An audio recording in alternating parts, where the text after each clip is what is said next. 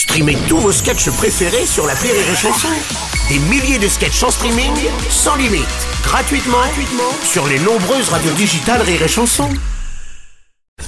La drôle de chronique La drôle de chronique de Rire et Chanson. C'est la drôle de chronique avec Laurent Barra ce matin. Dis donc Laurent, je suis en train de lire l'intro de ta chronique. Laisse pas très feel good tout ça. hein. C'est vrai Bruno, c'est vrai Bruno, c'est pas très feel good, mais c'est une chronique informative. Parce que Mm. euh, t'es certainement au courant que Michel Pial a avoué avoir tué sa femme, mais de façon accidentelle, alors qu'il nettoyait son fusil. Accidentel, c'est pas du foutage de gueule ça. Comme le disait Britney Spears, Oups, I did it again J'ai donc un, j'ai donc un message à, à faire passer aux femmes. Méfiez-vous des maniaques. Hein, parce qu'à 10 ans, les maniaques, ils avaient l'émission Confession Intime pour se défouler. Elle était pas géniale cette émission, Confession Intime, avec tous les toqués de la propreté qui ça. défilaient là. Je m'appelle Mika, je suis originaire de plein de cul que dans les bouches du Rhône. Oh putain, j'aime pas casser pas droit, j'aime pas casser pas propre. Enculé, enculé.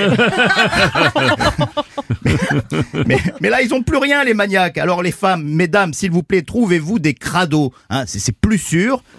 Plus odorant aussi, je vous l'accorde, Oui, oui, c'est mais clair. plus sûr.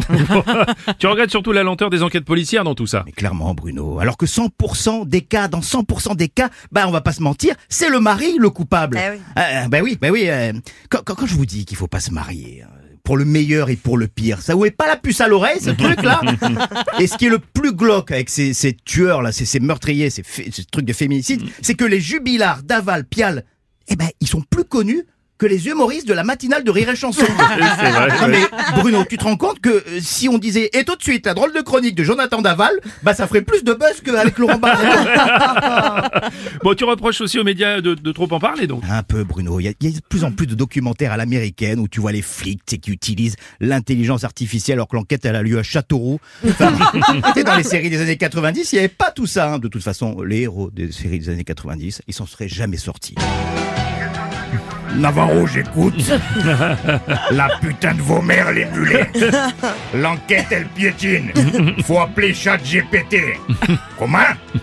Mais pourquoi vous voulez que je prenne un malox ou un space-fond J'ai pas mal au ventre. J'ai juste dit qu'il fallait demander de l'aide à chat GPT. L'intelligence artificielle. Ouais Comment? Mais vous comprenez rien.